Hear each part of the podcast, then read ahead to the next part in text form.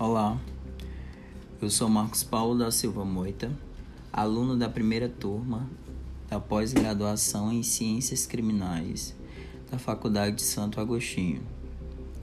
E este é o podcast que trata do processo penal e a teoria dos jogos, esta adotada pelo professor Alexandre Moraes da Rosa. Em primeiro momento, devemos lembrar da dinamicidade do processo penal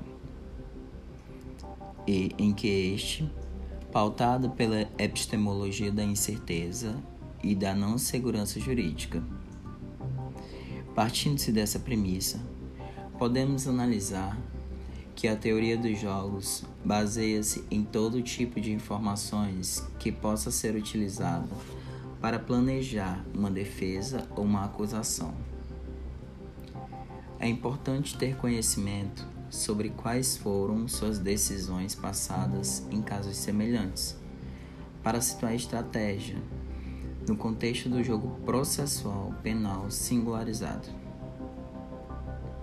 Dessa forma, visando situar a estratégia, será necessário a obtenção de ferramentas em que estas sejam analíticas capazes de gerar um plano de ação adequado, com sínteses, passos, pontos de discussão no decorrer de cada jogo. Esse plano de ação, sempre parcial e dinâmico, perfaz o jogo processual, em que este é pautado na normatividade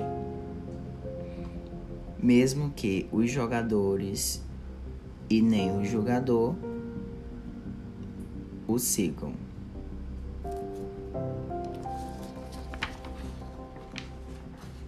O devido processo legal substancial nada mais é do que a exigência da observância das regras do jogo, isto é, atribuir sentidos autênticos dentro de uma tradição na qual tanto os jogadores quanto o jogador estão inseridos. Cada tática ou estratégia deve analisar a estrutura subjacente.